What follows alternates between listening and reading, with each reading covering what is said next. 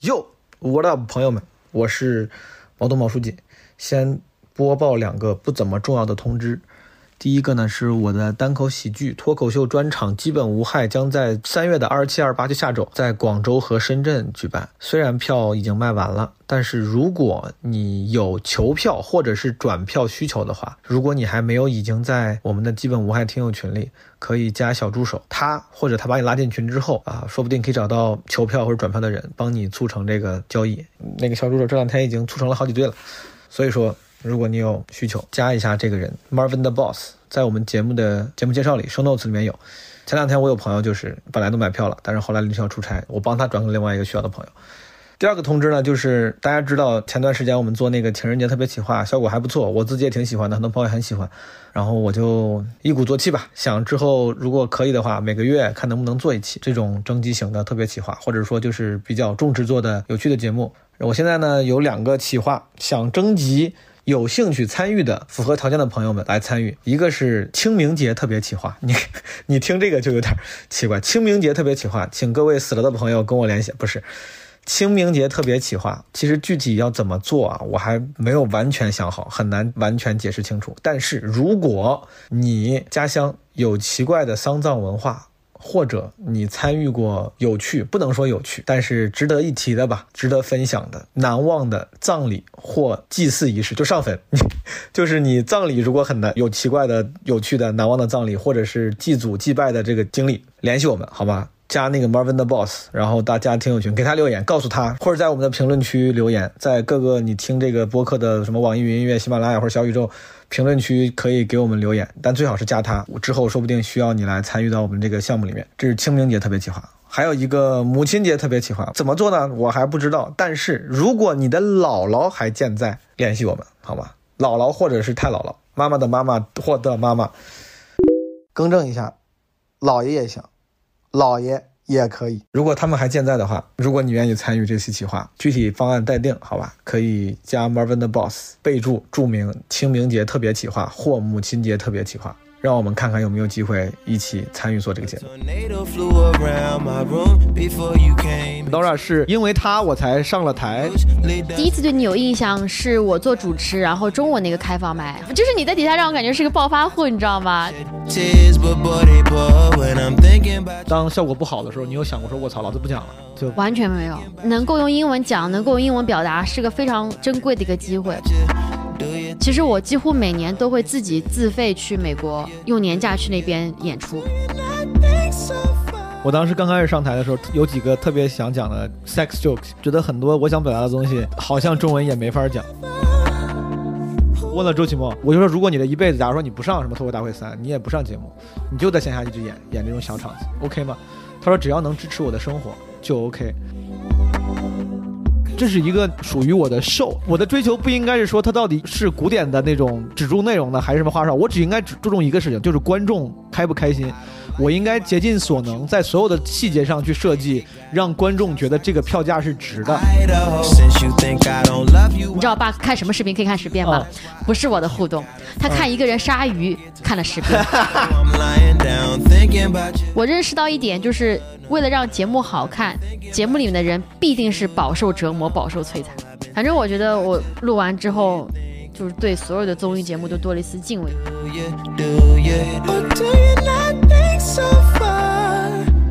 前两天有朋友在小宇宙评论区说，毛书记这个基本无害，开创了播客界的时间胶囊，总是能听到几个月前的节目对谈。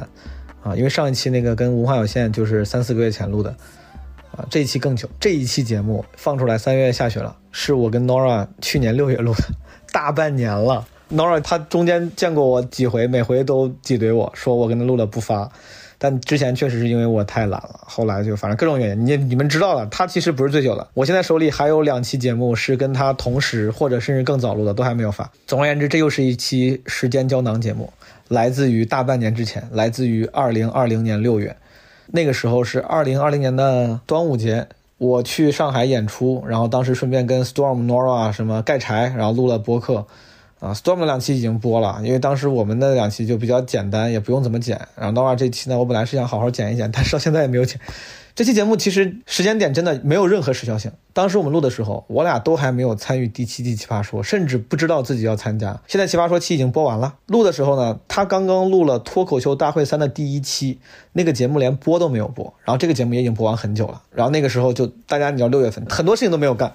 是一个真的来自历史的对话，当时聊了很多关于节目的事情，但是因为当时还没开始录奇葩说，后来我俩都参与了奇葩说七，但其实完全没有怎么聊啊，聊了一些脱口大会三，聊了一些当时他参加的别的节目，以及关于演出啊、线上线下呀、中文英文脱口秀这些方面的话题。我俩是老朋友了，我甚至是因为 Nora 才上的脱口秀舞台，我俩是很有渊源。之后的对谈里面会提到，我就不多说了。我就发现每次录这种跟脱口秀演员聊的话，因为关系比较熟，然后我们就会不由自主的聊一些业务问题。其实实话说，不对最广大人民群众那么有吸引力，聊的不是那些最最有共鸣的话题，不像上期什么聊职场，对吧？我自己本来也不是特别愿意为了服务观众而去定制话题，我聊的都是我想聊的，而不是观众愿意听的。有时候呢，我想聊的跟听众愿意听的恰好重合了，比如说上期职场这个。那就很幸运，就是我也聊得开心，大家也喜欢听。但你像有时候聊脱口秀，就属于是我跟嘉宾，我们都很愿意聊，但是听众不一定真的需要这些信息。但无论如何吧，如果你要是有闲心、有闲工夫，不妨听一听我们聊的这些话题，挺多的。不光聊了这个节目，也聊了一些他之前的个人经历。如果你对 Nora 这个很优秀的脱口秀演员感兴趣的话，也不妨听一听啊。最近还有什么事儿？哦，我刚刚在录这个开头的前五分钟，我刚打完了《最后生还者一》，游戏挺好。过两天打算打打二啊，美国末日 The Last of Us 不错，朋友们。我本来打完战神之后，就感觉打了好几个那种特别有名的三 A 巨作，我都觉得嗯一般，因为战神太好了。最后生还者，我觉得还是我挺愿意打下去的。然后还有什么？哇，我的好朋友彩铃，今天我录这个是三月几号啊？三月十九号了，应该是。现在是三月十九号凌晨。我三月十四号办了专场，然后他去看我专场，我还开玩笑，我说彩玲，你这马上快生了，别在我的专场上给生了。他因为他当时预产期只剩一个多星期了，没想到就在两天之后，他十六号就生了。为了纪念我们的革命情谊，我在播客里面也要祝他他的儿子啊，我的小外甥身体健康，茁壮成长啊！希望彩玲好好把这几个小孩带好，你太厉害了，还要带小孩，还要当网红。最后。其实最重要的通知我在开头放了，我从来没有这么操作过，就是先放什么通知像广告一样，再进真正的这本期开头。只是因为我觉得这个事儿太重要了，所以说我放开头。但是我还是再强调一下，就是我们两期特别企划，清明节特别企划和母亲节特别企划。如果有任何朋友感兴趣参与，不能保证你一定能参与进来，但是如果你有兴趣，在评论区评论也好，或者加我们的博客小助手 Marvin 的 Boss M A R V I N T H E B O S S，节目介绍 show notes 里面也有。可以加他，备注情人节特别企划或母亲节特别企划，来尝试参与，我们一起来看看能不能做出好玩的东西。老有朋友在评论区问，哎，怎么加挺有趣？我都说的这么清楚了，我都帮你拼出来了，都跟你告诉你节目叫，你知道这你是智能机吗？就是你是诺基亚，就是智能机，它是有 UI 的，它是有按钮，节目介绍那个对吧？你点点下，anyway，哥们儿，你真的你学学手机吧，就是学一学用手机，真的这二十一世纪需要用手机。找一找，这个信息到处都是，好吗？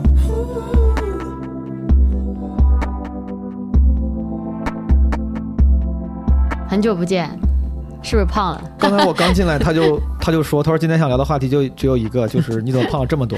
昨天晚上我去山羊讲的时候，见的那个 Jump。啊，詹姆见我第一句什么话都没有，我操，你怎么胖成这个屌样了？我，我当时还好不是一个人。我想，我说哥们儿至于吗？我操！然后我就进去后场，张普又走进来。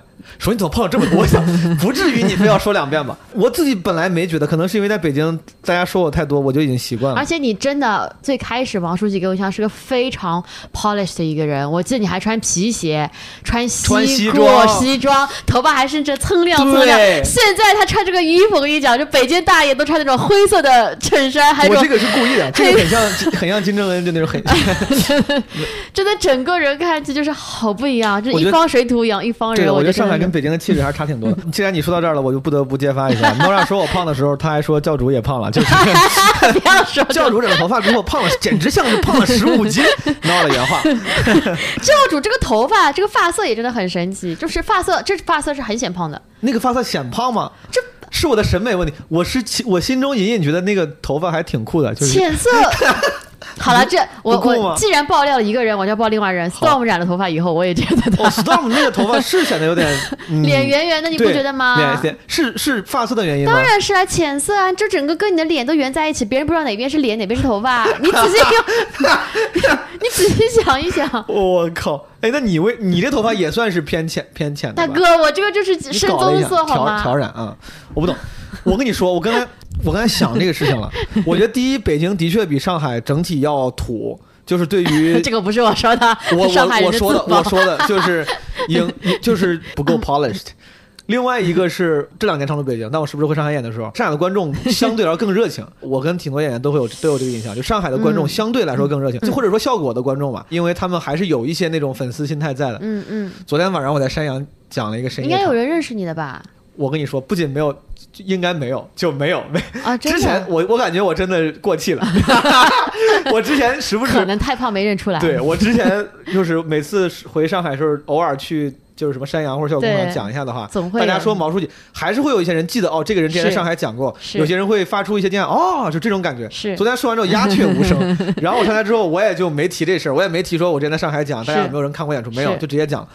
讲完之后，我觉得这个气氛确实不如之前在效果的场子讲的，就是最炸，没有那么炸。嗯，但我觉得已经挺好了，挺好了，就是比我在北京讲的那些场子比北京的商演都好？百分之八十都都要好一点。商演都好吗？就要商演要跟商演对比，对，跟商演跟商演对比，哦至少我是觉得哎挺好。昨天那个场子是属于是不会让我觉得我说哇上海的观众实在太捧场了，但是会让我觉得哎挺好的，还挺好的。了解，然后我出去之后，他们所有人都在感叹说：“我操，在上海好久没有见过这么冷的场子了。”我当时说：“我说你在逗我吗？我说我知道这不是就是 It's not the best time in 山羊，但是但是哎但挺好的呀但是我前两天去山羊，我也冷了，两场都就是我觉得很冷，但是别人都觉得还 OK，就还是会有人鼓励我，但是我自己会觉得很。你可能对自己要求比较高。没有没有，最近最近是有点奇怪，你知道为什么？因为最近呢，其实很多观众老观众特别多，嗯，可能是因为疫情之后，大家都爆发性的、报复性的想要去消费。就我碰到过有人，比如说山羊，这周六他来了，他上周六他也来了，嗯，同一个时间段、同一个场子，有的时候还遇到演员是重复的，嗯，他不管，他就这么听，但他就会说，就他都就是会不笑，都是老段子，对什么都没。啥意思。对对对啊我刚才说这个例子，只是想说明上海或者效果的观众很好，他们已经到昨天那个程度，我已经觉得很好了。在你们的眼，就是或者在很多演员的眼里，觉得上海很久没见过这么冷的场是。的，我当时想，我说哇，你们太幸福了，我操！我觉得可能是因为这个原因。就之前我在上海讲的时候，我会觉得观众有粉丝心态，他喜欢你，你能感受到他那种迎合、仰视的那种态度，有一点点啊。嗯，嗯这个时候反而会让你自己也觉得，哎，那我得好好收拾一下，我不能真的就是人家这么喜欢，我这么当回事儿，我可不能瞎搞嗯。是，但在北京的话，我感觉因为那个观众的粉丝心态相对弱一些，嗯，很多人就他就是爱听段子的，对我不是说北京就一定会冷，但是他们不会让你觉得说我是对你有特别强的粉丝心态。嗯所以上台的时候，大家可能也会尊重舞台，但是是从段子内容上、编排上，我把这个段子好好打磨一下。嗯嗯，但是在整体形象上，我不会说，哎，我穿也要穿的好一点，不能让你失望。我是觉得之前我还挺在乎这个，出门之前衣服挑好，然后弄弄头发。在上海的时候，去北京之后就迅速就真的是 fuck，整个人的形象真的是，而且是不是这样？就是其实，在上海的特别商演场，几乎每个女演员都会化妆，然后都会穿的稍微就是那个一点，你们都搞得好好看啊！对，呃、对吧就是小鹿，小鹿还挺都挺会那个什么一点。他还挺，你这么一说，我倒反而就觉得有点刻板印象，就是因为有一次我突然意识到小鹿每场都会画的还挺精致的。嗯嗯我说小鹿你整的可以啊，他说尊重舞台嘛，应该的。对啊我我当时想，我说对呀、这是应该的。为啥？如果在上海的话，我肯定不会问。啊我说在北京为啥我会就是很感觉好像很意外的这样问的，就是因为北京整体那个气质不是那样的，所以说有一个人突然很精致，我就会觉得很意外。王书记反省自己，我我太我我想死，对我看那些照片，我也觉得好像挺 好。我的这个胖的问题就这么就这么聊完了啊。我，们今天的主要话题今天节目到此结 束。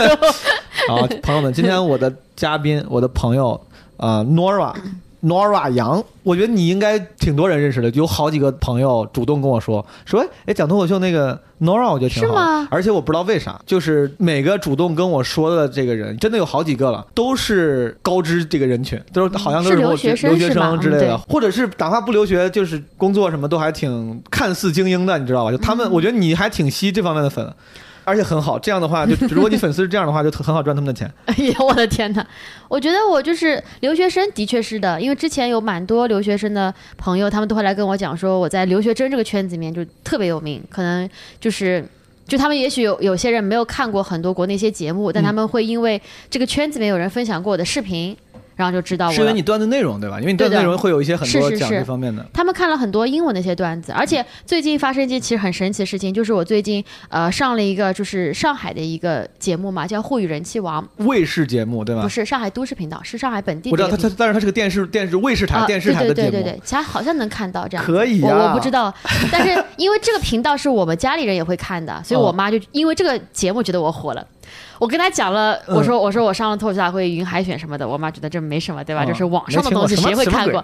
然后这个节目因为有什么邻居看到嘛，就突然觉得我火了。但这个节目就是呃，有我有就是中学同学他们嗯在校友群里面发的东西，不是年级校友群，是全校的校友群，所以可能有几百个人都是跨级的。然后就有很多人，他们说我知道这个人，没想到他就是以前某某班的谁谁谁啊，这样就是因为我的名字其实跟我的真名其实是有一个，就是有些人不知道的嘛。嗯然后包括可能讲脱口秀这件事情，在他们心目中可能是离他们很远的一种人类。嗯，然后所以说最近就很神奇，就很多人说啊，我粉了他两年，真的有个人他过来讲，他说我喜欢了你两年，才发现中学我们七年都是在一个学校，根本不记得。对他们根本就没认出我来。哎，你上那个上海的那个节目，嗯那个是个什么？就是那个是，比如说你是常驻嘉宾嘛？不是不是选秀就是一选秀，他也是选秀，他是选出上海话的故事讲故事，人，也不是说就是你要用上海话表演才艺，然后最后再选出一个人。你过了吗？选中了吗？我现在还在第二轮，第二轮过了。所以今年第三轮这样。这个挺是挺牛逼，相当于我跟我爸妈说我要上脱口大会或者上奇葩说，他们不知道，但我要说我上了河南卫视梨园春，他们就说哦，那挺牛逼，我操。这种 这种感觉，好，我先继续介绍一下 Nora。就是首先我要讲一个，他也听过很多遍，我也说过很多遍，但是因为在节目里面我不得不说，就是 Nora 是当初这个因为他我才上了台，多说多说，真的多说。多说是我因为这个事儿。我还是挺感激的。当时是这样的，我其实好像在我自己的博客里从来没讲过这个故事。我一八年上半年的时候，有段时间状态特别不好，然后天天在家窝着，这个昼夜颠倒，玩游戏、看电影、看剧，然后看专场。然后看着看专场，觉得好像有点意思，然后我就上网查，发现功夫有那个，当时现在功夫 club 没有了，之前他们有英文场，我那时候刚开始就看英文场，Nora 那时候讲英文，我看着英文，我发现功夫也有中文，我也就会买票看中文的。然后我自己应该是我主动，就是你演完之后我去找你搭话，我找你就是说我来就是什么你讲挺好的呀，我说我也想上台怎么办？Nora 就是很 nice 的跟我讲，我觉得你的舞台形象跟真人的这个性格 personality 非常统一，真的就很 nice。我先插一句，然后他很 nice 跟我讲要怎么怎么搞，我反而像客套一样，我说好好好谢谢，我说我回去准备准备，有空了我找我就报一下。我记得我第一次对你有印象，是我做主持，然后中午那个开放麦，好像是你跟一个女生在一起哦，那看的是个时候我挺，那个时候我挺傻逼的，我在上底下耍小聪明，对吧？就是你在底下让我感觉是个暴发户，你知道吗？就是你，我当时忘了什么梗了，反正你给我说了一个什么十万块钱还是怎么？是这样的，就是我十万块钱请了这个女生来陪我看演出之类这种话对，。我知道主持人最烦这样的人，但当时 没有，当时我觉得说哇，这个人好有钱，现在看着我面前毛书记的这个的钱都已经现在就感觉股票里面被套牢了。十万就是全部的银行账户加起来都不到十万块钱的感觉。你竟然记得那我就记得那就是那是我对你的唯一的印象。说实话，你问我上不上台，说实话这个段我已经不太记得了。好像就是那一次，我在下面做观众，然后脱口秀观众其实都知道，主持人是比较讨厌观众瞎接梗、瞎抖机灵的。我当然，我作为主持人的时候，其实我也不太习惯，我不能说我不喜欢，我不太习惯观众抖机灵，有时候我也会接不住，我不知道该怎么接。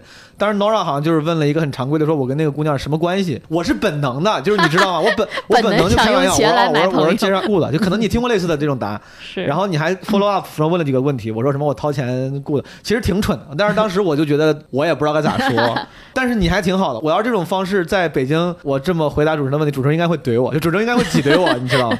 我应该会挤兑我这样的人的。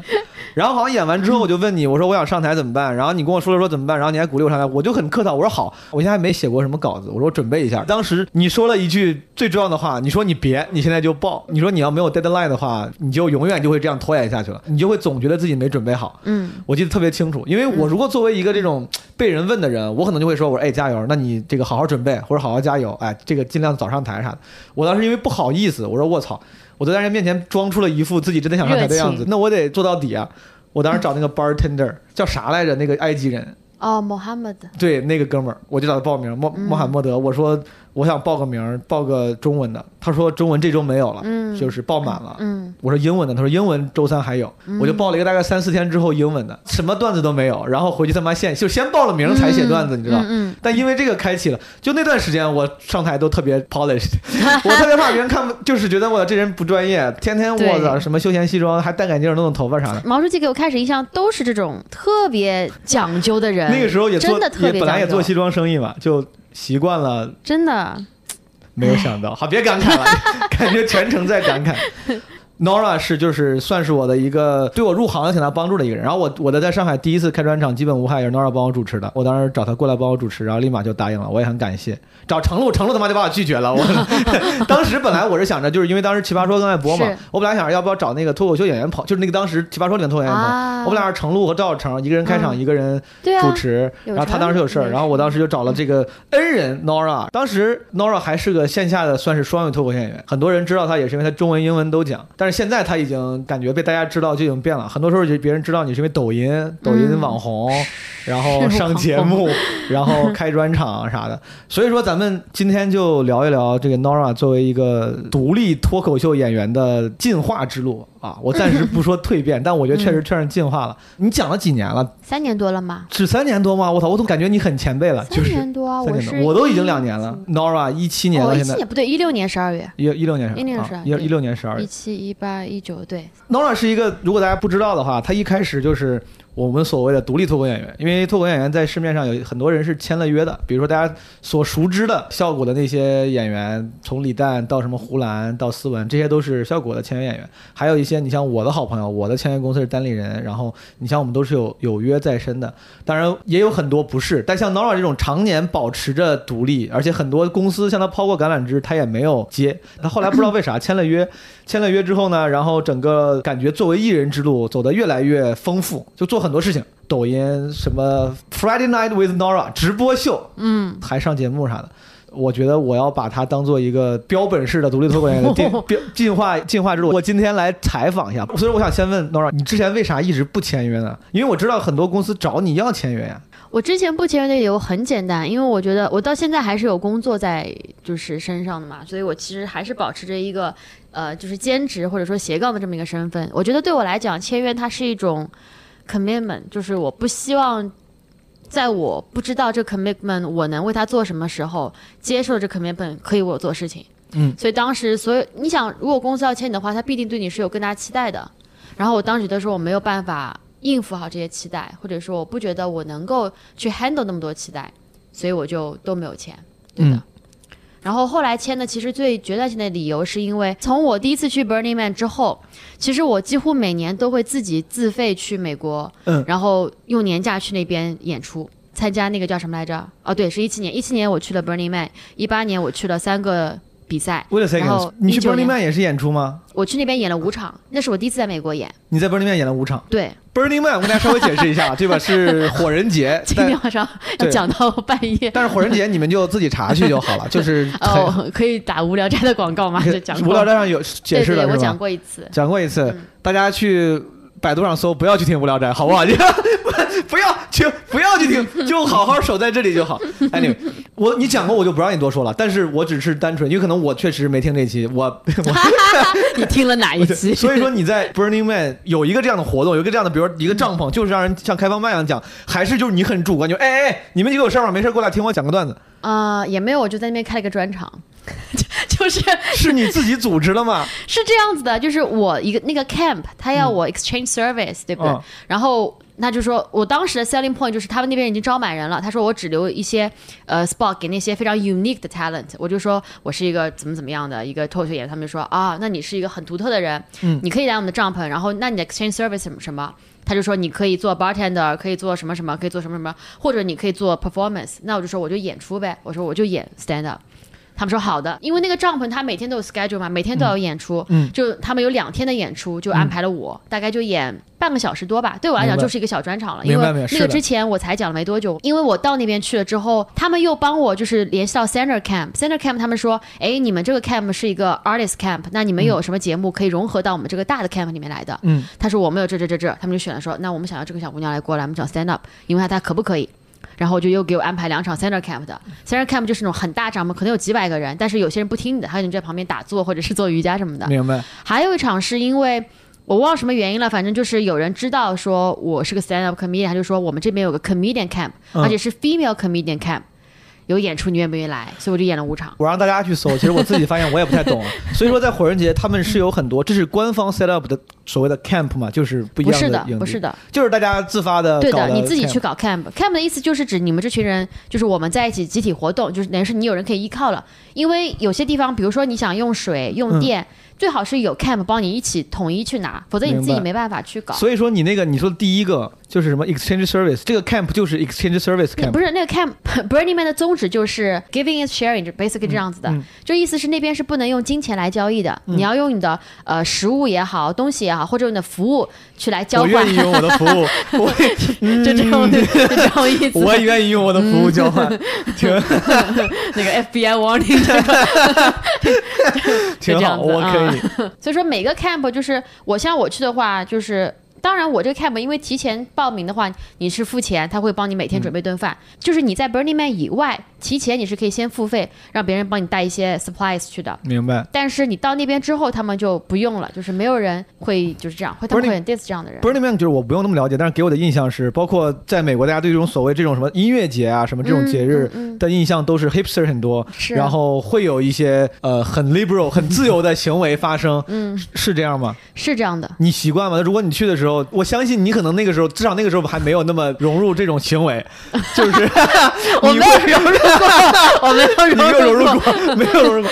你那你在这这不可怕身身处这种环会就是别人？别人会提醒我，他们说，哎，你到那边去之后当心，对吧？就嗯陌生人给你的东西不要吃，给的饮料不要喝，这种之类的。嗯，就我当时去把这个都当成是就保命的这个 advice，因为我是一个人去的。明白。作为一个第一次去 Burning Man 的中国的女生，嗯，其实我是非常想活下来的。你就是不作为他们这个，大家都是很想活下来的。我作为一个人，我也 这是我这是，而且是在沙漠里面没有手嗯机信号，所以其实别人所有给我的 advice 我都在听，然后我的确都是都没有去这样子。我当时想法其实很简单，我想法就是说我有这么一个经历回来之后，我就变成很酷的人。的确，嗯这个经历就是到现在我我每次想起来都很自豪。嗯，我我当时做了这个决定，我理解对的，，有一些标签大家是希望做完，这样自己也 feel better。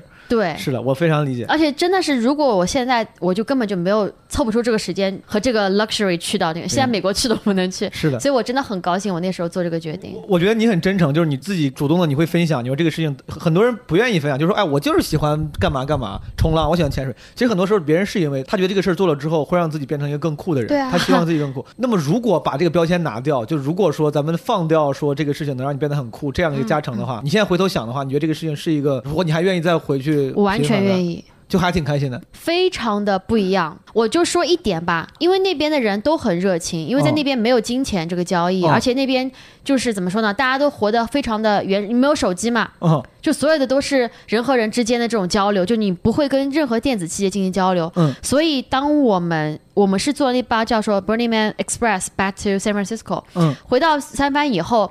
会觉得城市人好冷漠，会觉得这世界好冷漠，嗯，就有这种感觉，就是你在星巴克买东西，你会理所当然觉得说，首先第一反应是我不应该付钱，因为已经习惯了。我 I can give a blow job for that。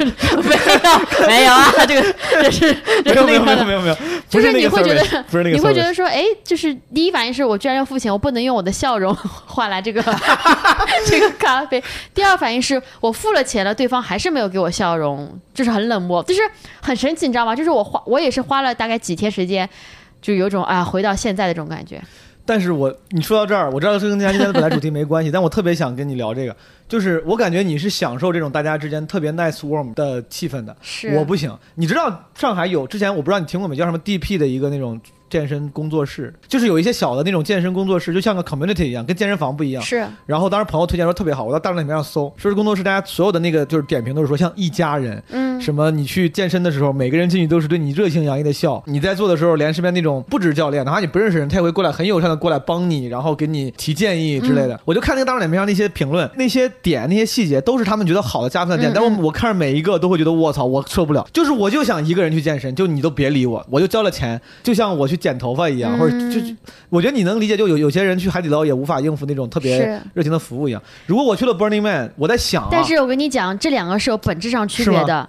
你想那些 service，他们是为了把你留下来对你好，嗯你对他们的第一反应就是你对我好是有目的的。嗯，但是我其实有时候但是在 Burning Man 这边不是这样，就是 Burning Man 他是你去了那个帐篷，他们才会对你好，他们会觉得说，哦，你既然来，你是对我们有兴趣，那我们 welcome you，明白。不是说他在门口就是把你拉进去这些。帐篷就是进的都还有门槛的吗？有那种、嗯，我没有都进，因为它好大好大，好像是沙漠。我就是租了辆自行车嘛，是沙漠自行车，就是也也不能我那真的没办法，就是那个什么 特的。但有人会做很酷的那种后现代那种朋克系那种交通工具，超酷的什。么 Mad Mad Max 那种东西，就是很多，就是那种、嗯对你能想到的那种都会有，真的很神奇。Anyway，就是你进那个帐篷，比如说你进那个帐篷之后，晚上也在这儿住吗？还是住你要回到自己哦，的帐篷？住我是住房车，就是我们那哦个 camp 有一个。有一个，他们帮我安排了一个妈妈，然后那妈妈多了一个床就我住。那个妈妈也很酷，她自己有三个孩子和一个老公，她把他们扔在那边，然后自己过来嗨一周，因为她就是想要就过一一周自己的生活。所以说你是过去之后有了这个 camp 才临时帮你安排的，你就你说你根本就是的，我就是为了找住地方，所以找这个 camp，因为我觉得我一个人就死了，我不搭不来帐篷，而且帐篷巨热，我跟你讲。就你就没有提前安排一下吗？你就是觉得我反正我今天去一定会有 camp，我是这样的，我是先买了票，因为当时我跟哦自己讲说，如果我不买这个票的话，我是不会下定决心去这个东西的。而且这东西已经快没票了嘛，我这是七月份、八月份的活动，但我三月份、五月份的时候去买的时候，就是已经是。非常少的票了。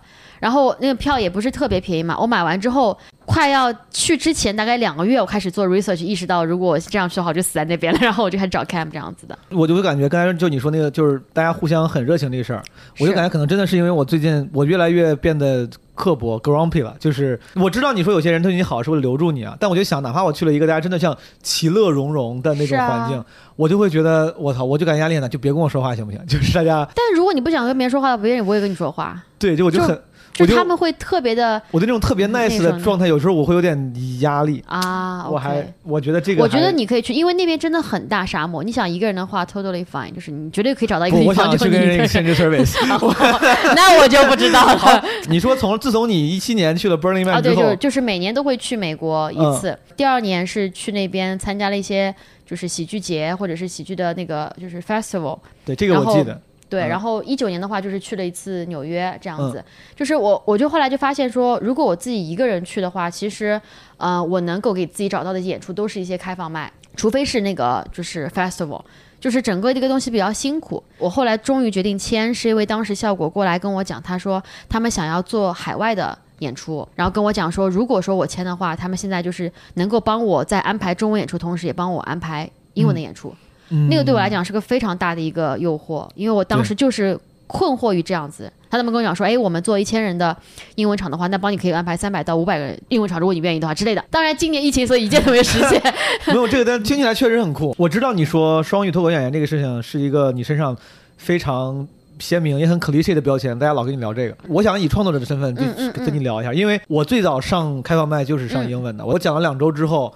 我才觉得我终于能报上中文，因为当时中文开放麦很不好报，而且很麻烦。英文的话，只要我跟他报，他就给我安排了。中文我还要让他们审核我的稿子。我后来两两周之后终于报上了，我才开始讲中文。但我中间中英文就是重合着讲，大概有一个多月的时间。嗯后来我是因为懒，嗯就感觉纯粹从观众效果上来讲，投入产出比可能中文更多一点。嗯嗯英文的话对我来说更累，我就嗯放弃了。嗯，就是从创作者角度，我想问你，你创作英文段子的时候，你觉得观众的那个对你的认可？和效果，嗯，跟中文是一个级别的吗？对我来说，那个时候我觉得明显不是一个级别的，可能是我的创作能力的问题。我觉得，我觉得是这样的，就是观众对你会更包容讲英文的话，因为我当时其其实我最近讲中文呃不是讲英文比较少一点，嗯因为我最近在就是 focus on 中文，嗯，之前大部分的英文的观众就是还是外国人，是的，所以他们看到一个中国脸，他们其实对你的预期是会放低的，是的，在最开始的时候是。但是在中文的话，你一个中国人看一个中国人，他其实就没有什么任何的一个 low 或者是 high 的这么一个感觉。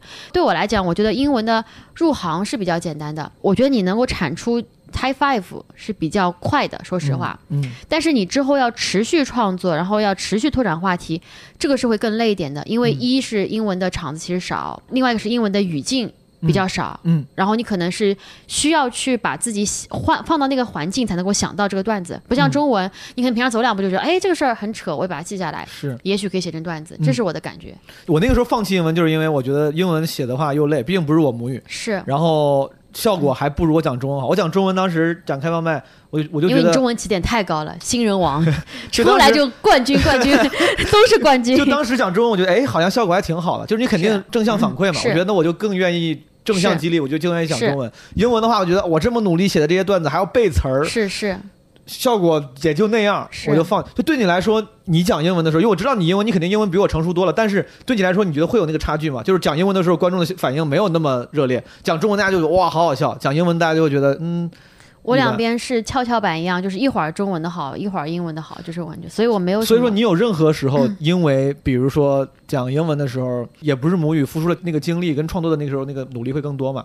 当效果不好的时候，你有想过说“我操，老子不讲了”？就完全没有，因为我觉得能够用英文讲，能够用英文表达，是个非常珍贵的一个机会。我觉得，嗯，英文它本身，首先你能讲的话题性就更高。嗯比如说，最简单来讲，虽然说我们可能国内不太会有这样的想法，但是其实，在国际上，就是种族之间的一些看法、一些偏见，包括不同文化之间冲击，其实非常大一个东西。是但这些的话，你用中文讲出来，就大家就是不会觉得有什么很大特别的这种之类的。我我明白。之所以我当时我直接讲讲英文，是因为我当时觉得很多我想表达的东西，好像中文也没法讲。我当时刚开始上台的时候，有几个特别想讲的 sex jokes，、但不是那种纯为了讲 sex，就是我真的有一些真实的感受，想讲关于打飞机和 和那个什么。真实的然感受。后当时我脑我脑子里就在想，哇，这个事儿，因为当时天天看路易 C K，我脑子里天然想的就是用英文想，我就用这东西用英文怎么讲。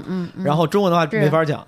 我后来试过，我上台的时候讲我一些 sex jokes，就在英文场，大家有时候会，因为那时候可能我技巧不纯熟，会让大家有有那种紧张感，嗯但是还是会有人笑。嗯我在讲中文的时候，我我后来在台上的一两年时间尝试过加那么嗯一、哪怕一点点跟性有关的那种段子，不行，就大家特别很难，还是挺抗拒的。很难，对嗯，所以说英文这个东西你是会坚持下去的。你用英文讲的时候，就你刚才也说了，是因为能表达的很就是东西不一样，嗯甚至很多东西可能用这个语言形式表达起来更自然、更顺畅。是。是所以说你的那个段子内容是有明显区别的嘛？就比如你也会聊很多中文里比如说我我就是不知道为什么，我觉得用英文，包括讲男女之间的差异，我觉得我讲起来都会更加的顺一点。中文你说呃男人怎么样，女人怎么样，我觉得好像就有点严肃，但是你用英文的时候，man and woman 就会觉得好正常啊。嗯，中文的话，你要说什么男，我说男生怎么样，女生怎么样，我不知道怎么形容，但有的。时候就是会有一种就你在你对你讲词藻上男人、女人，甚至你吃饭你跟的是一个 opinion，跟的是一个定论的话，瞬间就感觉好像这个事儿说的很重，这个话说的很重。对，而且我有一个观察，当时我上台的时候，我如果没记错，当时讲英文的中国华人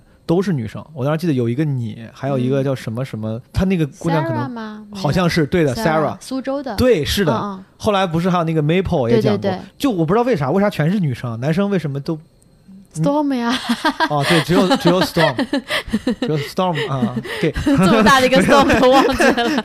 没有对。对，除了 Storm 好像没有没有人搞了，大家男生我感觉更容易放弃，我感觉女生确实好像挺更坚坚韧一点，我就放弃了。北京有一些讲英文的人，我听说石老板也讲过，好像他讲过吗？他北京那个谁好像讲过，《，还珠弟弟》是讲过，哦但是现在好像也不怎么不怎么讲没讲。听过。讲讲这个从线下到线上的转变吧。我觉得你之前一直讲线下，前两天我跟 Storm 跟周奇墨聊，我问了他们一个问题，这是我我觉得去判断对方是不是真的热爱这个工种嗯的标准。如果你这一辈子都没有上节目，你没有嗯因为签公司上了这些综艺、嗯 w h i c h 我觉得在国内嗯是目前脱口演员阶级跃迁的唯一方式，这是我的一个个人观点。嗯，我觉得不像在国外，嗯你从线下到线上有很多种方式。是在国内，基本上如果你做一个脱口演员，你想要变得名利上更有收获，好像只有上节目、上综艺这一条路。如果你这一辈子都没有机会，你现在已经被告知了，确定了你不会上，就如果你想当脱口演员的话，你只有线下演出。嗯，你愿意这样干一辈子吗？我觉得如果说我这演出的等级会越来越高的话，我是愿意的。嗯，就如果说你能你能开什么千人专场啊之类的对。，如果啊说我一辈子只能演一百人，就是一辈子一百个人的话，那我可能到后来也会厌倦掉，或者说觉得怎么有个那么不能突破的一个阶级。但是我问他们这个这个问题，原因之一也是因为他俩都是全职了，就理论上是算是全职演员。你现在应该也还是兼职。是，你想过全职这事儿吗？或者说你觉得只有到了什么程度下你会全职吗？但我觉得现在完全不成熟，就这个行业什么叫成熟呢？作为 comedian，你的一个职业的发展轨迹目前还是太不清晰了。嗯，就我没有看到我们国内有任何一个人，他是作为一个以 comedian 作为核心的这么一个能力，然后去成为一个独立的一个职业的，没有，我真的一个都没见到。说实话，大家走的路线都是加一点，比如说编剧啊，或者是像 Storm 一样加点运营啊什么的。但是比如说像李诞，我我不觉得他是一个就是以 comedian 作为核心，他已经是一个 entertainer 艺人。他并不是一个古典主义的脱口秀演员。对对，因为在我心目中，脱口秀演员他定义是你可能需要不是每年吧，但你可能需要有段时间要出一个类似于专场或者是怎么这种，脱口演员的作品可能就是所谓的专场，你要靠我感觉是你这样的。要靠作品一直就支持自己活下去。是的，所以我看到 Ellen DeGeneres 他出了一个专场以后，我觉得说，哦，他可能还是有个 comedian 心在那边，这是我对他的一个所以说，你觉得，比如说周奇墨，你觉得他不算是一个典型意义上的全职脱口演员吗？他的道路太不清晰了。周奇墨的能力 周奇墨，你听见了吗？你的道路太不清晰了。不是啊 他的能力跟他现在的收入真的是不成正比。嗯，他能力值得更高的东西，所以说我觉得，你想连周奇墨这样的。伟大的脱口秀艺术家，现在还得补充一下，一口毒奶，脱口秀大会，我跟你说你过不了了，齐墨，你被你被毒奶了。他已经被很多人毒奶过。我跟你讲，我，真的要笑死我了。就像他这样的，目前的就是生存状态是这样子，就是会让很多新的人就会觉得，哎，如果这是我的未来的话，我还愿意吗？就是这样子。我觉得我之所以问，是因为我想的跟你差不多。我觉得咱们可能还是像，我其实一直很惭愧的这个心理，就是你看你刚才说了一句话，你说他们一直这个是生存状态，就是好像赚不了太多钱，没有办法获得足够与之匹配的那个收入或者是回报，你觉得这是个问题？我也觉得这是个问题。嗯，但是我是不是觉得，我觉得是不是我太不够热爱了？我还是想赚钱，我还是想赚大钱。我觉得如果要是钱没赚够，我就觉得这个事儿不值。不所以说，啊所以说，所以说我问了周奇墨，他就觉得这个 OK。我当时就问我，我就说，如果你的一辈子，假如说你不上什么脱口大会赛，你也不上节目，嗯你就在线下一直演、嗯演这种小场子，嗯我应该说的就是这种小场子，像单立人这种线下商演、OK 吗？嗯他说只要能支持我的生活、嗯就 OK。嗯，当时我是觉得我挺惭愧的，因为嗯我可能想法跟你我理解起来应该是类似的，嗯就是我觉得我也不愿意一辈子只靠这个只让自己能生活。嗯嗯，我肯定想过越来越好的生活，嗯被更多人见到，嗯然后被更多人认可，嗯。干更多的事情，嗯。输出更多的内容。嗯。但是我问他之后，我他的答案听起来就是他愿意这一辈子，嗯只要能活下去，嗯他愿意一辈子只干这个，嗯作为一个线下脱口秀演员、脱口秀艺人。所以说我当时有点惭愧，我觉得我操，是不是我不够热爱？这是他的答案，这是他的答案。Sam 的答案是，应该是他也是愿意。我就说你要是永远不上节目，嗯。就是只在线下一直讲嗯 OK 吗？他说我现在不一直是这样吗？我说嗯也是啊，他是应该他也算上过那个嘛，Comedy Central 嘛，我觉得那个已经是个非常大的一个事情了，啊，我觉得是非常为华人争光的一个事情。怎么样？你服吗我？也很想上，你服不服？我服啊！我觉得 Storm 在英文上就是比我的热情可能还要更高一点。我最近暂时都懈懈怠了，因为准备中文的东西，最近的确是没有时间写双语或者是讲双语。明白，对热情，你你用的词是热情，能力上的。Storm 的英文段子比中文好，我就这么说了吧，这个是肯定的。真的假的？你觉得他英文段子比中文好？他一直他一直非常骄傲于自己的那个牵手失败，就是你听了吗？等会儿等会儿叹了一口气。Storm，我要是你，我就忍不了了。真的，我真的觉得 Storm 的英文比中文好，因为 Storm 那个牵手失败怎么说呢？就是 Storm 是个非常 personal 的一个人，嗯，就他的段子是非常故事性的，你听完之后你会觉得我我很认识这个人，是的，是的，是的。但是我觉得他英文段子是思考性的，就是你客观的看这个世界，哦，你这么说，我会觉得这样子会更加，我觉得更更高高级一点。你说我要知道 Storm 谈了几段恋爱干什么？真的是，这是一个普通观众的心声。妈，我给我讲这干嘛？谁他妈关心你吃了几次恋？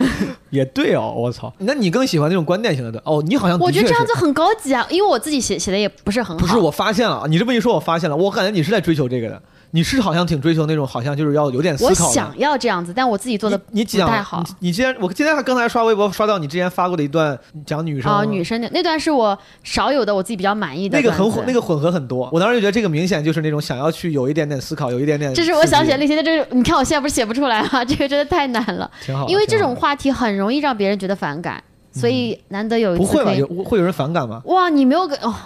好，你等你到下个阶段的时候，我再跟你讲不同平台上的粉丝怎么对同一个段子。然后 问问 Nora，就是从线下慢慢转到线上心路历程的转变。哎，我想我把线下聊完吧。嗯嗯，就是线下，你应该是去年第一次出专场，对对对，然后而且就是巡演什么正式的专场，因为我之前其实搞过一次，对你肯定是演出机会，就是演出的那个经历很多了，但去年应该是一个比较正式的大型的那种大专场。对，你有啥不一样的感觉吗？我先跟你分享一下我啊，我只是想说，就是之前我演了一年多两年线下，每星期基本上两三场，就是平均的。我以为这个线下我已经很习惯了，但嗯我也是去年年底十二月出了自己的专场，是然后去演。我的最大的感觉就是专场明显大家更捧场，就是我开专场的时候。虽然到最后因为时间长，大家可能有时候会某些时间段你会能感觉到那种那种疲惫和需要稍微休息一下，是但是整体来说，我就感觉大家好捧场啊！就是我同一个段子，我在商演里面演，就是正常商演 showcase 里面演十次，可能会热会冷，嗯嗯会有百分之一百，会有百分之五十。嗯，但在专场的时候，几乎都是百分之七十五或者百分之八十打底，啊就就可能会好，但是不会不会差到特别差。了解。你然后大家都还挺捧场的，几场来着？我有点忘了，我就演了四场吧，四个城市是吧啊？，北京、南京、上海。杭杭州好像对，杭州后来给取消了，其实就三个，演了三次，哦我就演了三次。但是你第一专场搞得很正式，因为你还搞了个毛巾啊，还写了一封信。我我觉得你这个第一场可比我要那个什么多了，就是我自己承认，我是这种爱搞点噱头的人，就是嗯可能我自己本来就是现在也算搞得我也很想搞毛巾，也算是？也算是搞 marketing 的。然后我自己第一想法就是，我觉得这样很好啊。对我之前一直一直害怕有一些那种原教旨主义脱口秀演员，他们就觉得专场应该是就是靠内容，就包括美国很多那个专场也是这样嘛。就哪怕我都很牛逼了，我也有钱搞得很花哨，但是我不，我就是是没有布景，一个人拿杯水就开始讲。是但是我当时就觉得，我觉得这是一个属于我的 show，它就是个 show。对，我的追求不应该是说它到底是古典的那种只注内容的，还是什么花哨，我只应该只注重一个事情，就是观众开不开心。是我应该竭尽所能，在所有的细节上去设计，让观众觉得这个票价是值的。是，当时我就想，那些环节送的信、送的那些物料、毛巾，嗯。甚至我第一趟在北京演的时候，请了一些嘉宾过来，嗯。不是因为我想 show off，说你看我有这些嘉宾朋友，我是觉得想让你们觉得值，我想提升用户体验，就像你花钱买东西一样，吃饭一样，每个饭店的你的体验不一样，你肯定觉得，嗯。哎，还是这家一百五十块钱人均，这这家明显好多了。我希望让你觉得一百五十块钱看专场，这个专场还挺有意思的。我不敢嗯说内容肯定很很多人内容都都各有千秋，也比我强，但是我觉得至少整体体验上，我想觉得，哎，这个饭饭店还挺有意思的。了解。所以说我是会不由自主的去想花心思在专场的这种其他各种各样的设计上。嗯如果能把这心思花在你的衣着上就更好了。哈、确实不好笑，哈哈，确实不好笑，是被人对吧？还行，还行，还行。你自己是之前没啥设计，我没机会看你的那个，你在北我没有，京演？但是我有，我我有，就是因为做比较正式嘛，就有有一个跟你一样，其实都有个主题，有个海报。对我来讲，这已经是很大的一个，就是很你当时主要大的一个事情。太忙了吧？你也没空搞这个。没有，其实我觉得我应该还是可以，就是我没有想那么多。当时我觉得已经已经很好了，就是已经能够有一个非常正式的一张海报出来，告诉大家说我会在几个城市。搞这么一个巡演，嗯而且当时是想说能够尽量在每个城市都开中英文场，所以其实嗯一直到最后一刻都在想说这个城市有没有可能加一场英文场，但是由于各种各样的原因就可能加不出来。但是我觉得专场给我体验最大，首先第一点就是让我演了最多人次嘛，好像杭州是将近四百人，三百多个人，嗯，这是第一点，就是场子每而且每个场子都不一样，就是你如何能够快速适应一个场子的气场，包括呃这个城市的观众，这点是对我最大的一个的一个一个挑战。就包括说每一场几乎我都会想在最开始一两分钟加一两个当地的梗，就是这是我想对自己的一个要求。是，然后尽量在努力做，但是有些做得好，有些做不好，这是第一点。第二点是我觉得就是第一次有做明星的感觉，因为你是主咖，所以会有很多人就是在前在前面看到的时候会很激动，或者是在你演出后会上来跟你合影，这种感觉，是的是的这都是第一次的体验。你你你你在演什么三四百人场？我我其实我可能就杭州那个是最大的嗯特别人的场，人多对于效果到底是好还是不好？跟场子有关，杭州那个哦场子巨好。就你，我演出了这种千人场的感觉，就是我操感觉上就是人很多，然后同时又很捧，就是对，而且因为他是那个，就是他的斜角很陡。很陡，所以说很贴近你。就是你线下演了这么多，你也没有什么这种说疲倦，我想要休息一下之类的。唉没有，我也觉得自己很奇怪，昨但我觉得天昨天周奇墨评价那个就说 Storm，他说 Storm 很很好的是，他说你 Storm 演了很很多年的线下了，是他说他每次看 Storm 演，他说很佩服的一点是，他都讲那些老段子的时候，还是像第一次讲一样，就感觉表达欲很强，啊就还非常。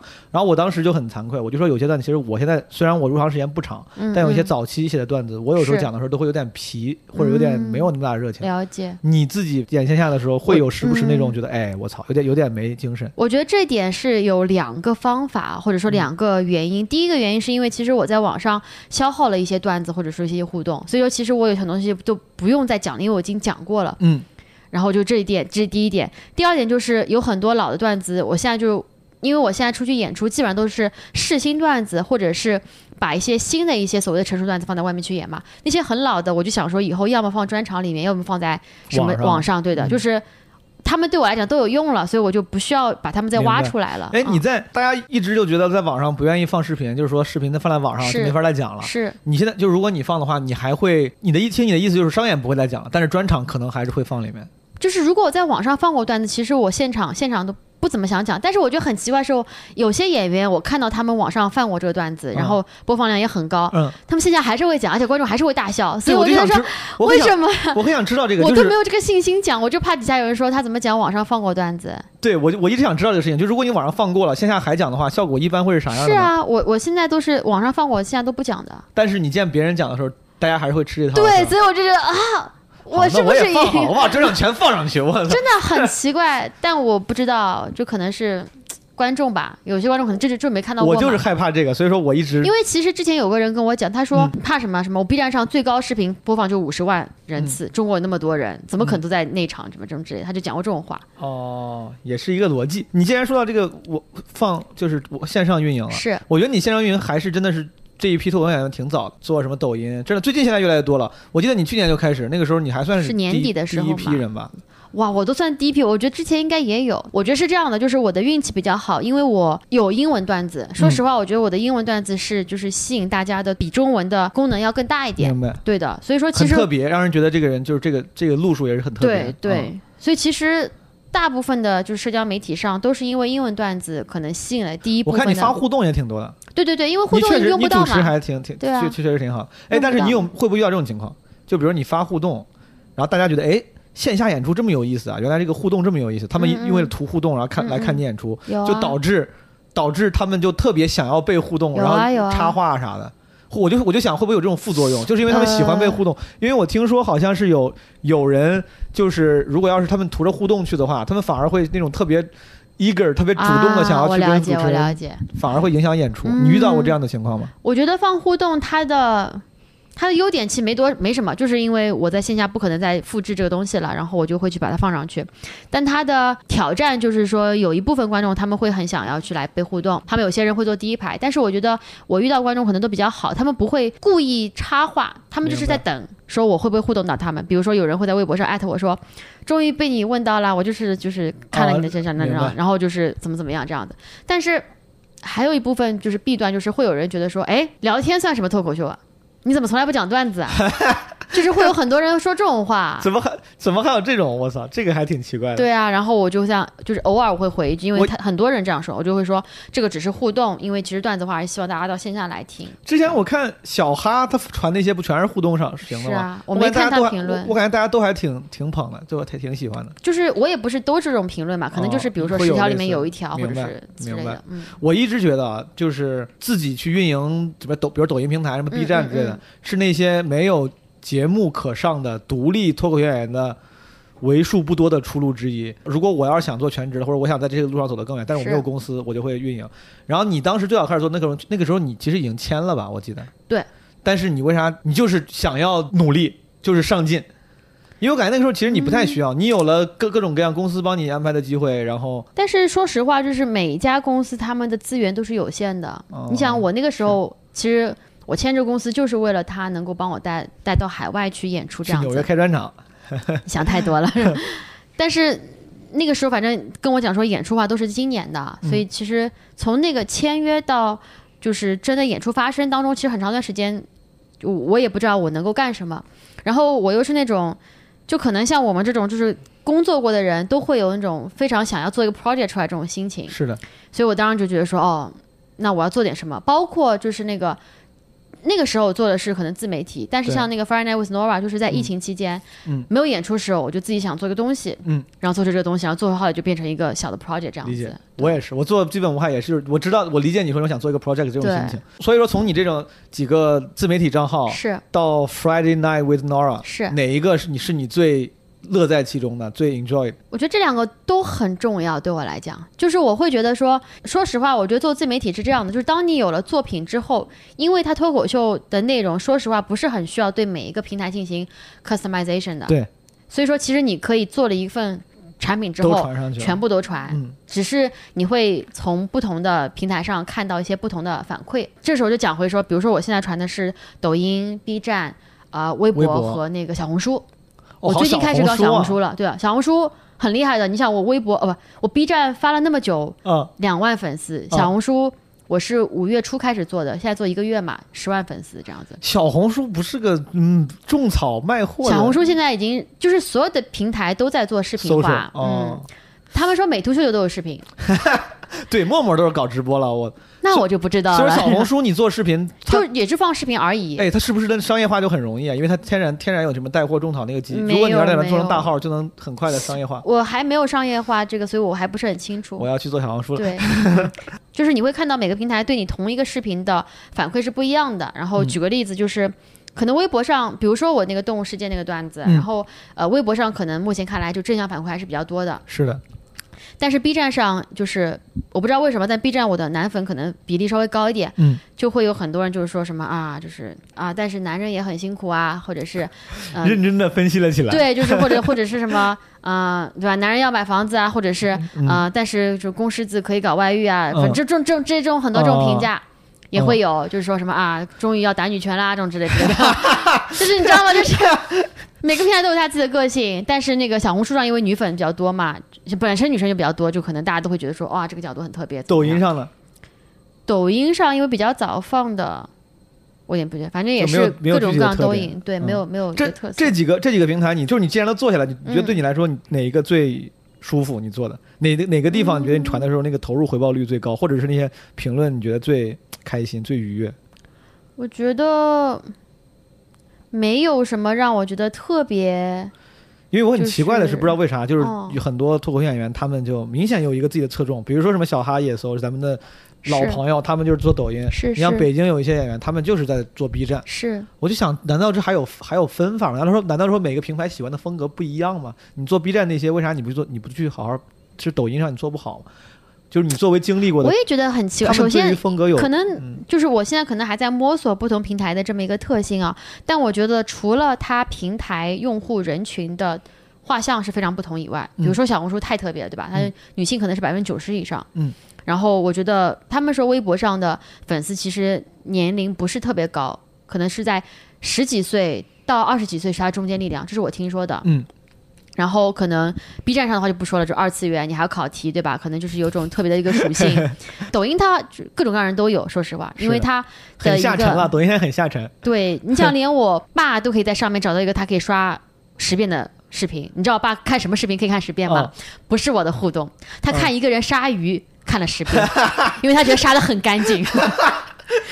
重复的看，就是你知道吗？就是他是当他是当中央七套致富经看的，我不知道，他就说你看他这个手法，哇，你这个你看这个哦，就是抖，我可然后又看了一遍，你看这次你看他这个，你看这手不抖的，你感觉这手，再看你看这后面还有人在看，你说这每次可以看出新东西来，我就觉得就是你后来签了公司之后，你刚才跟我说，你说你最近上两个节目嘛？对我自己对于这个什么上节目没啥经验啊，就是你都上了奇葩说了，我就只上我就只上过这，我真是没啥。奇葩说是最就是你我这个两个节目加在一起流量，我觉得可能就第一个奇葩说而已，都可能没有。但是问题是，奇葩说有流量，我没有流量。这个节目我每次上的时候，这个而且到到现在，我很感谢那些，比如说我演出的时候，主持人是他们真的会感觉，哎，你上过，那我就这样介绍你。是是直到这两天，我演出还有人介绍我说什么奇葩说辩手，啊你，们听过吗？底下就没有人说话。然后我已经尽量努力在上面去发光表现了，我都不能说我发光，可能还是想要去吸引注意。我当时的目的倒不是吸引注意，我就就想把自己想说的东西说出来。是但我就可能觉得，可能就是我就是不有趣吧。我就后来想了想，可能就是因为我不够奇葩，到最后就是没有啥影响。我当时觉得好像你会能够理解。但是说实话，像就是所有的节目，我觉得都会有个特质，就是有些人他可能是不是在第一期嗯发光发亮的，嗯，你还会再参加的吧？应该我不知道，没有人，我们没人联系我。就是好像我听说啊，就这个我什么都不知道。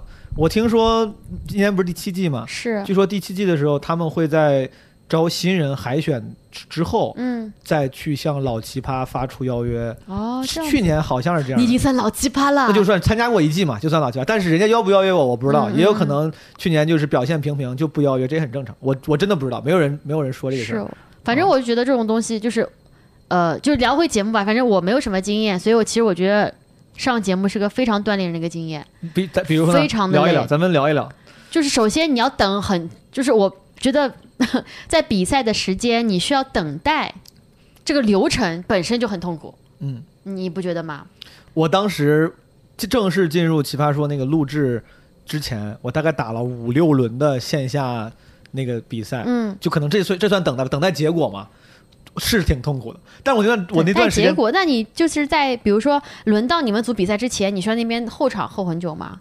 不需要。后怎么后太久了？对啊，对啊，就这个就这个早上八九点过去化妆，就是这个，女生还要再提前很久，你知道吗？就他们帮我们预算是每个人化妆一小时，头发一小时。呃、那你们挺久的，奇葩说没有这么久，我感觉。妈，我我巴不得好好跟我画一画，弄一弄，就男感觉生你说能打？然后弄完之后就回去等，然后最后开始录制，可能是下午，比如说四五点开始录，是啊，录完这一场之后还要再等等，然后最后晚上录到有时候录到一两点、两三点。是。的，就是你的一整天都在那边，哎这，个你们。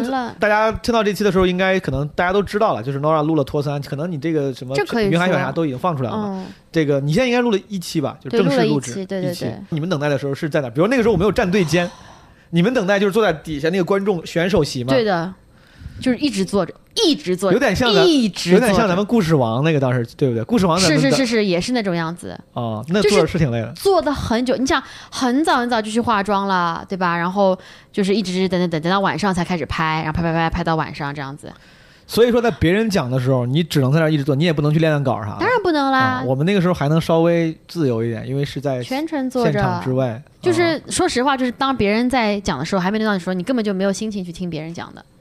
我是这样的，就是我还在想但是为了镜头，你还要做出一副很投入的样子。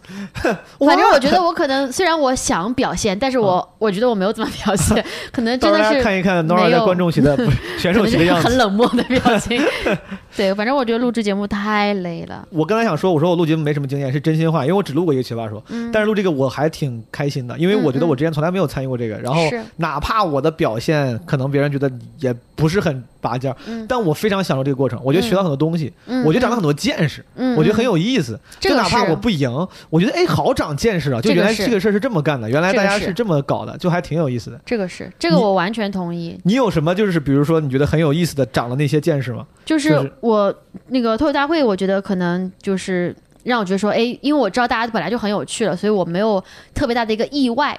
但是我去录《沪语人气王》的时候，我真的非常意外，因为说实话，呃，首首先这个节目他是他请的那个就是嘉宾评委都是上海的一些相对讲老一辈的比较成熟的一些滑稽戏演员啊、哦。戏曲界演员啊，或者是越剧啊、沪剧啊都有，就都是对，就是上海人都知道，像我爸妈那些人都知道这些人。嗯然后主持人周瑾他也是一个就是很知名的一个很成熟的一个主持人。嗯，就是我当时觉得说，哎，这样一个成熟节目可能就是没有什么火花，嗯这是我当时觉得的。嗯，然后去了之后就发现，我真的是太幼稚了，就是 但凡一个人他能够在娱乐圈混那么久，他都是非常有经验的。是的，首先讲主持人，就是这个赛制本身就没什么好讲嘛，它就就选秀嘛，对吧？竞技嘛，就可能那个也是一 v 一淘汰啊，怎么怎么样这样淘汰，就他可以在这种淘汰赛当中就加入加入很多的，就所谓的搞事情，嗯就是我都不知道怎么形容，比如说嗯。因为我们当时是选就是一 v 一嘛，就是就是可能他们会选一个人出来，然后这个人再选一个对手这种之类的，然后他可能就是会各种讲说啊，说你你选他好不好啊，或者你你为什么不选他，或者是反正我不知道怎么形容，反正就是他能够用语言加很多戏，嗯然后同时呢，因为这个节目本身也不是说那么那么的。虽然挺严格，但也不是说严格到好像怎么怎么样，他也会说开玩笑说好，比如说有个人他是踢足球的，嗯，对吧？他好像是在第一场里面他踢足球就是好像吸引了很多人注意，嗯是满分过关的。然后第二场里面呢，带一个足球上来根本就没有踢足球，然后主持人就说：“哎，你为什么不跟这个足球互动呢？都带上来了。”然后那个人就说：“啊，我就带上来想要增加我足球的这个标签，但是我的确也没有做什么事情。”主持人就说：“那你后悔吗？”他说：“我后悔，如果我可以再来一次的话，我一定会怎么怎么样。嗯那说：“那就给你再一次机会。”然后他说：“但是呢，也不能让别的学生觉得不公平，对不对？”嗯他说：“很简单，在裁就是评委怎么样投你们两个票，就选出你们俩谁，我无所谓。嗯但是如果你能够从这边踢球踢出那个灯的话，我们就让你直接晋级。现场加了这个环节，对的他踢了吗？他踢了，就是这个环节，你知道吗？就很神奇，你知道吗？就是。的确是很很意外，然后嘉宾们也觉得很好笑，他也觉地方地方台的主持人的对，这个他也觉得，他也觉得说，哎，就是这是一个很小几率，但这个几率既让比赛提高趣味性，又不显得不公平。嗯，你可你会觉得，哦，他如果真听中的话，他也真挺厉害的，这样子他。踢中了吗？没中，当然没中。所以说就没有没机会重新。然后没有没中的话，就是进就还是啊评委选择。明 白明白，明白对，就这样。子，就是他会加很多这种小环节等等之类的，包括说我们那那当当天晚上录一期的时候，有一个老奶奶，她七十八岁了，她是嗯年纪最大的一个选手。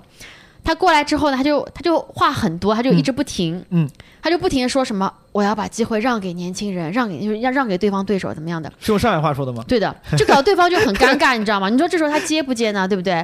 然后主持人就说：“哎呀，谢谢阿姨，你对我们后浪的什么怎么样啊？但是呢，我们还是要让评委来决定，对不对？”嗯那阿姨就说：“哎呀，你不要这样子啊！就是我这把年纪啦，你让我进我也不肯进。我跟你讲，你让我进我就立刻摔在这边，怎么样？就这种这样的这种话，就是各种就是你知道吗？就是有点过了，你知道吗？然后底下来啥的，大妈？你就别他就是他就是重在参与嘛，哦他就说我今天表表演东西就是就是我想说的话了，就是表演完就退赛了。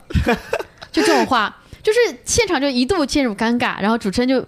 那个另外年轻人也很尴尬，因为这样搞得好像他是就是胜之不武，你知道吗？然后他也不没怎么讲话，然后主持人就想办法把他给就是安抚好，然后再怎么怎么样，然后再让评委再来这样做决定。评委也搞得好像，哎呀，这个阿姨这么的高风亮节，我们应该支持这个阿姨。就是风向其实本来是投给这个年轻人的，嗯，就这样子，就突然间，哎，好像反而倒给这个阿姨了，你知道吗？就是很神奇的一个风向。最后呢，然后主持人就是说，他说阿姨，你看这样子好不好？他说你的心我们也理解，但是我们这个节目嘛，还是要公道在人心的对。他说你可以让，但是呢，我们也可以让你进了之后你再让，就这样子。嗯他就说那要不这样吧，就是我们今天全员投票，就选手跟评委都能投票，这样子，然后把这样子，阿姨然后投进去，阿姨说：“那我不退了，就 我不让了。就这样子，然后后来还是那个，然后就是那个年轻人险胜这样子。”哦，最后投票还是这个年轻对，人。显示这样子。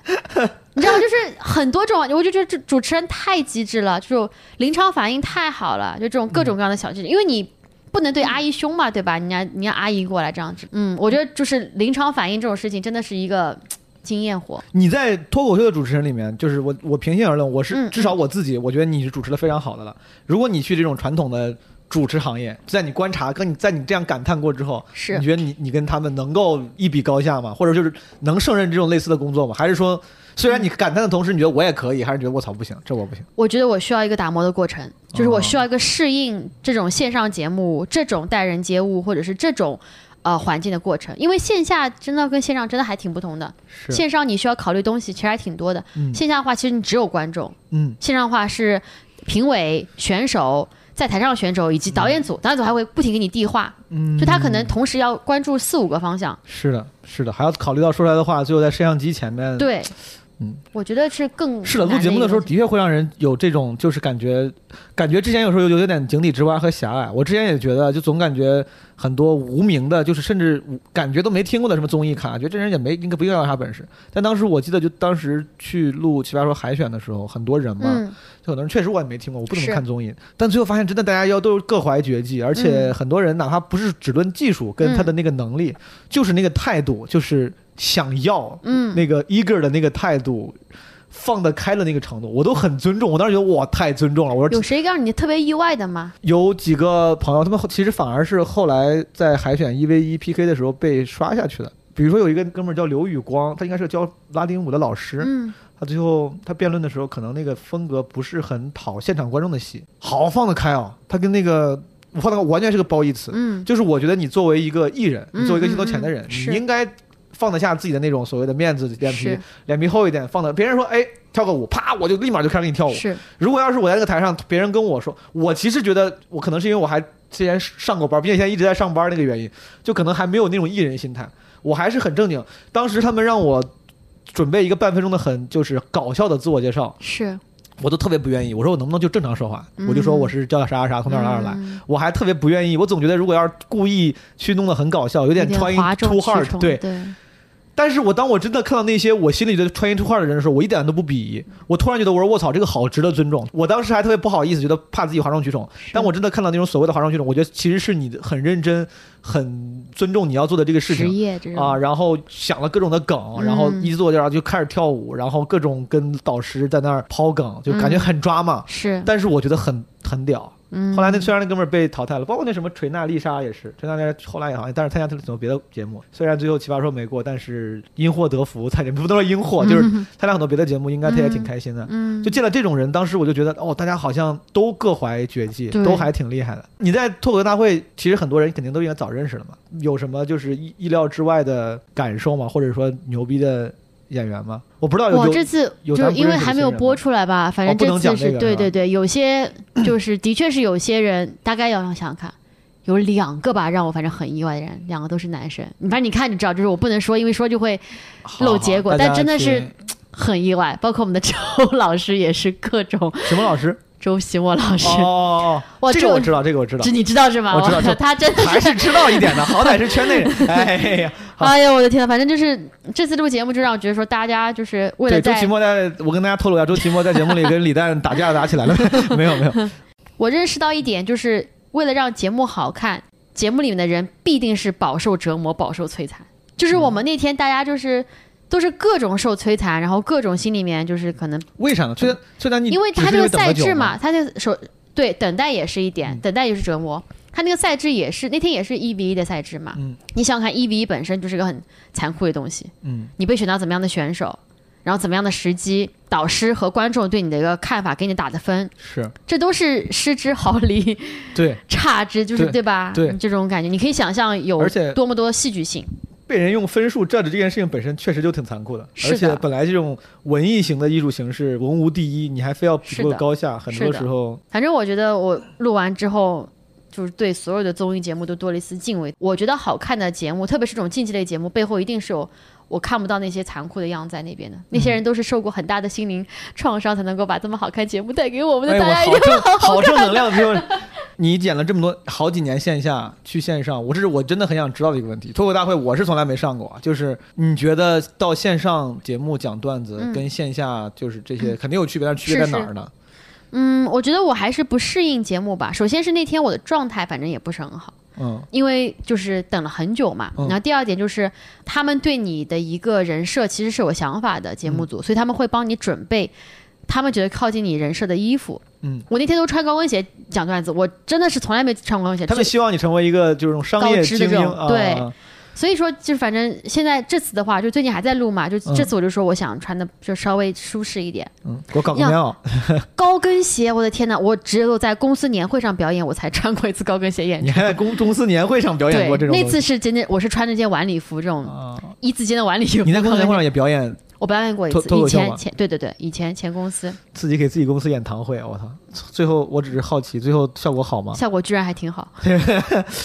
但是我那天反正演之前我就做好心准备了，我就拿一杯酒上去给自己助兴这种样子。啊，在公司可以讲很多内部梗。好，好说回脱口秀大会，对，就是反正就是对，就是因为我的着装，就是我整个人其实是在一个非常不自我的一个情况下去讲的。所以说，其实那天我就觉得说，我真的还不太习惯这个这个场子。包括说那天我还有一个问题，就是我可能因为是竞技的嘛，所以我可能特别在意导师有没有笑。其实我后来想想，我不应该在乎他们，因为他们拍就是我看不看他们，跟他们最后拍不拍灯没有任何的关系，我就应该 focus 在我当天的观众上，观众上面。嗯，因为我他们万一不笑我，其实当时是非常紧张的。会影响影响你的状态。会是的。会，我当时看云海选的时候，嗯我就有一个特别明，啊，因为云海选真的是因为云海选里面很多人，这都是朋友，我我也都认识，很多人讲的段子我甚至都听过。是我当时有个特别直观的感受，就是我能够我都能够想象到这个段子在在线下这句话有可能是会引起笑声的，是但是在那个点上就会就会尬嘛。是是是，就是我我特别想跟你讨论，就是这种线上跟线下的这个，比如说内容的创作规律，就是你有体验嘛？我不是说非要给个结论，但是你你有这种体会嘛？当时我就觉得。好像真的差这么多吗？这个这个段子不是在线下我看过还挺好笑的吗？怎么在怎么在线上他们几个都不笑呢？就是明显就嗯，我觉得云海选又不一样，因为他对方对面根本就没有观众，他就只有三个人，观众就只有几个评委，就对就看评委作为观众愿不愿意捧你的场。是，所以这个更难。我觉得真的录脱口秀大会的时候，因为他有观众，所以可能感觉还好一点。更还是跟线下差距没有那么大。对，像云海选这种比较像是在疫情期间我们做的线上开放麦，嗯，就是你看着自己的脸，对吧？直播的时候讲段子，是的，那个也是很难，但你就只能是想象对面有人在笑这样子。在录节目的时候，就是录录脱口大会的时候，因为有观众，是所以说更像线下。我说了嘛，就是也啊没有那么像嘛。首先这个舞台，对吧？啊它是一个还是亮的，对吧？啊它也不是说就是一一束光照在你，对吧？首先舞台是亮的，其次舞台的宽度你跟观众是有距离的，再者可能比如说有导师有各种各样的影响如。果常规山羊和笑果工厂的观众的热情程度是十的话，现场观众大概你比如说他们他们的那个程度是什么？哎，我也不知道，因为那天我演的确不是很好，所以我不知道该怎么办。反正那天我的效果可能百分之，不是效果，就是我我给自己打分可能三三三四十分左右。三四人还不太满意，没事儿，以后还有机会，三五年吧，再说吧。最后跟你讨论一下这个稍微宏观一点的问题啊。嗯嗯，开录之前，我跟 Nora 聊过，我说我在我心里，你跟 Storm 都是比较像这种 self-made、self-motivated 的这种，就是很独立、很自我的人。哪怕你现在签约了，嗯但我觉得你的那个原因、理由也都是很独立、自我，自己很有想法。而你签约之后，还是会自己做很多的 project。然后，你觉得在国内，你作为一个，就如果你给新人，或者甚至给我。分享你的那个经验和建议的话，你觉得一个演员是不是就是得必须得这样，真的是全面的有主观能动性去做主动的做各种各样的事儿才行？因为我感觉我的感觉好像是的，如果不是的话，只是依靠你签约的公司，就你像说资源是有限的呀，或者是也无法很好的去锻炼自己的综合能力。就你作为少我少数见到的非常消费的人，你自己掏钱什么去国外演出、参加比赛，就这种事儿，你觉得是作为一个成熟合格的脱口演员必经之路吗？需要做的吗？我觉得是这样子的，就是其实你可以成为不一样类型的脱口秀演员，就是有一类人你可能非常能写能讲。那你也许签了公司之后，你只要跟着公司给你的，他会给你安排一些演出，对吧？他可能会啊给你安排一些节目的海选，然后你就拼着命去参加比赛。他的优点是你不需要怎么想，你只需要写、讲，你只要。专心做一个创作者和表演者就好对了。，但缺点是你需要非常优秀，才能够在这种环境中脱颖而出。是的，对但是另外一种情况的话，可能就是你可能对自己有些规划，嗯你知道你自己想做什么，嗯你知道你自己的呃，就是喜剧的天赋能够被用在哪几个方面。比如说嗯自媒体，它可能是一种另外的一种就是能力。我觉得我就是这样，我不觉得我是那种最能写，然后最能讲的或之类的人，但我觉得我可能对自己想的会稍微的复杂一点，就我知道说，哎，我可能呃不仅是想。单单讲，我可能希望我讲之后能够有一些规模的一些东西，比如说嗯我是希望能够在国外有规模性开个专场的。那我希望这个专场也许能够在某一天，包括我自己那个就是在社媒上分发也好，怎么也好，被我更想让看到的人看到，可以去更大平台等等之类的。你可能会有这个意识去做一些事情，这是两种不同的道路，但是每一种都可以让你成为一个是的。脱口秀演员。就有一种就是更硬核一点，就是纯靠一个创作者去发展创作跟表演能力。是另外一个我能理解为就是其实你多了一个自我运营能力。是你觉得自我运营能力对于目前国内的年轻脱口演员来说，你觉得这是一个需要有的？我觉得这点是这样的，就是很多人他可能觉得说，哎，我是不是就差我把段子放网上了呀？但是嗯你要知道，像我敢放网上，也是因为很多是互动，嗯，我就是不用的东西，我才会放在网上。包括说我放段子，我放的非常少，因为嗯段子的成长它需要太多的时间去灌溉了。你作为一个新人，你有多少素材可以放在网上？这点其实是非常对。而且你你要是自我运营的前，我觉得前提是就是你要是真的往上放段子，哪怕你有这个合适的，就是那个质量是过关的段子。但如果你无法持续输出的话，这就不是个自我运营了。是自我运营的前提就是运营嘛，你是一个长期持续的事情。你每周发一个，别人有一个稳定预期，就是哎，我关注这个号，我知道这个号是会时不时发有好好笑视频的。如果你他妈一共就三五分钟发完之后，哪怕因为这个视频特别火，之后你再也不发了，这不就不是个运营，这就是个事儿。是的，这么说确实，自我运营能力虽然很重要，但是好像不是每个人都都能具备的。最后问你一个问题，就是你最近跟观众跟我推荐一下你比较喜欢的专场，有没有看过哪个专场你还挺推荐的？天哪！就是最近，因为我自己就是也做了两个小的看是是视频，没有，哦我做了两个小视频，就专门推荐了三个男生专场和三个女生专场。但是如果我从里面各挑一个的话，我就挑一对情侣的专场，特别好。哇男生是 Sam Morrill，啊，我知道那哥们儿 I 音 got 音色特别的，太这对人，因为我去纽约看他现场，真的不一样。嗯我看那次就是他传到网上 I got this 这一段，几乎但是他在网上那段又进行过修改了。我春节的时候也去了，在 Comedy 啊 Cellar 有一场有他，他们不是好几个 venue 吗？是是是，我去看了那个 Roy Wood Jr.，我挺喜欢 Roy 啊 Wood 那个 OK，OK，黑黑人那个是我挺我挺喜欢那哥们儿。嗯 Anyway，Sam Morrill，然后还有一个是他女朋友 Taylor Tomlinson，就是 Quarter Life Crisis，是的哦，他俩是一对儿啊？是的，哦，我不知道。他们刚在一起没有很久吧，可能半年一年，我不知道。这两个人的写作能力都太强了，就是梗中套梗，我感觉。前两天我跟小鹿聊的时候，他也推荐了那个是。Quarter Life Crisis。我很喜欢那那个那一段你我听了好几个人推荐，而都是女演员，然后我就因为我看过一些女演员的那个段子，就是一专场啥的，我就预期是那样风格的，但是前几天我就 B 站上看了，没看完，嗯。我确实觉得挺挺有意思，真的，我很我都看了啊两遍了，我很少会短时间内看两遍。他没有特别的利用自己的女性身份，因为女性身份，比如讲某些话题的时候，大家更容易笑。他并没有很利用这个优势，他讲的那些东西真的是哪是哪怕换到任何演员身上都是很优秀的素材我觉得真的很厉害，而且长得也很可爱。Sam Morrill 的那个专场名字叫《I Got This》，对，你为啥推荐这个？因为我觉得 Sam Morrill 他给我感觉是非常 chill 的一个人，是的，就而且他的段子其实也很聪明。我现在非常敬佩那些我没有的能力，比如说就是文本能力很强的人，嗯，他们两个都让我觉得文本能力很强，同时还有表现力，所以我觉得他们俩都很厉害。你文本能力不强吗？我觉得啊、天哪，我真的是我我对自己真的是，哎，我不知道，我现在参加完脱口秀大会之后，我对自己的信心真的是很低，你知道吗？不干。超低刚才我在这儿夸了 Nora 一通，又是这又是那，其实明天他就退出这个行业了，实在不想干。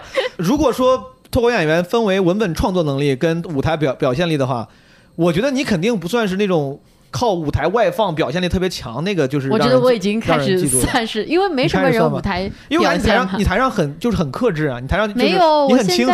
嗯，怎么说呢？我觉得我现在我也想多加一点呈现内容，在你对自己的定位里面，你自己是个就是台上表现演派型的哦，对的，不是文本型的。我觉得你文本非常文非常本型的是编剧那些类型的，工整跟严谨哦，你们这个真的分的还跟我觉得你的那个就是写的还挺好。那可能就是文本太烂了，所以没办法把自己归到 文本这一类。